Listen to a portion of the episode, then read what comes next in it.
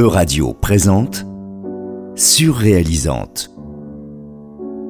Un portrait de l'une des centaines de femmes peintres, sculptrices, poètes de l'époque du surréalisme. Zoé Nebois.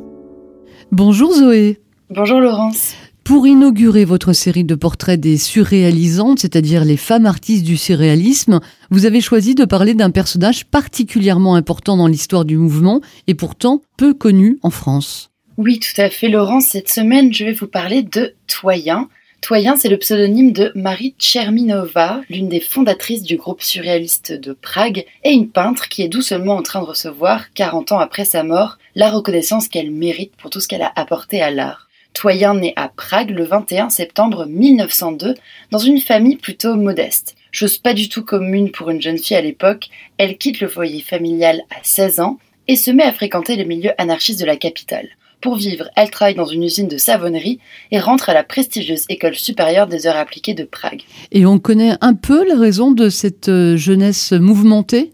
Alors il s'avère que ces pauvres biographes s'arrachent un peu les cheveux. Toyen était très mystérieuse, allant jusqu'à effacer systématiquement toutes les traces de sa vie. Ce que l'on sait, c'est quand la décennie 1920 s'ouvre en Tchécoslovaquie, république indépendante depuis deux ans en pleine ébullition culturelle, Marie a 18 ans et elle devient Toyen diminutif de citoyen en hommage au révolutionnaire français de 1789, ce pseudonyme a aussi l'avantage d'abolir la notion de genre. Il faut savoir que la langue tchèque marque très clairement le masculin et le féminin par un accord des noms de famille et plus généralement dans tout le système grammatical de cette langue à déclinaison. Or, l'artiste a marqué un point d'honneur à toute sa vie, refuser l'assignation à un genre, que ce soit par le style vestimentaire, le mode de vie, la manière de se présenter au monde, en commençant par ce nom. D'ailleurs, en tchèque, Toyen renvoie à la phrase To on qu'on pourrait traduire par c'est lui.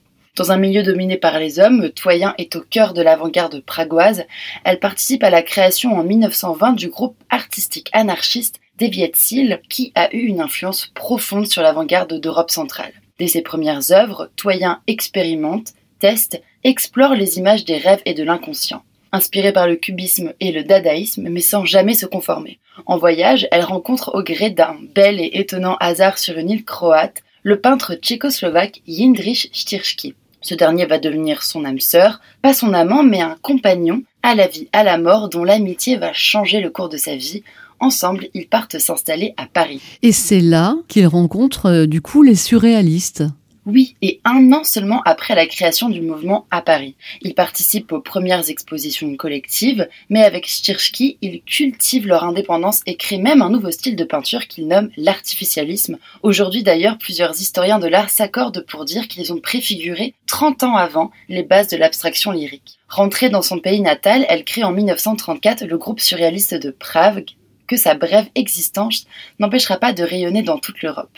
Lorsque l'Allemagne envahit la Tchécoslovaquie, elle est considérée comme une artiste dégénérée. Pendant six ans, elle créera dans la clandestinité, tout en hébergeant son ami le poète juif Jindrich Eisler dans sa salle de bain. Le coup de Prague par les soviétiques en 1948 la pousse à retourner en France. Elle y restera jusqu'à sa mort en 1980. Durant cette vie en exil, elle refusera toujours de se plier aux règles du très mondain milieu de l'art et de vendre ses toiles dans des galeries. Ceux qui l'ont connue disent d'elle qu'elle vivait très simplement, avec peu de moyens, mais toujours cette fièvre créatrice. Elle ne cessera jamais d'alimenter une œuvre toujours plus expérimentale, tirant le fil du surréalisme, teintée d'érotisme noir et de symboles clés, l'œil scrutateur, les rapaces, les fantômes. Toyen peint des énigmes, dira l'écrivaine Annie Lebrun qui l'a côtoyée. Des énigmes qui peu à peu sortent de l'ombre en 2022. Le musée d'art moderne de Paris lui a dédié une exposition, la première, dans la ville dans laquelle elle a vécu la plus grande partie de sa vie. Merci beaucoup Zoé Nebois, on vous retrouve la semaine prochaine. À la semaine prochaine. E-Radio vous a présenté Surréalisante, une émission de Zoé Nebois, à retrouver sur euradio.fr.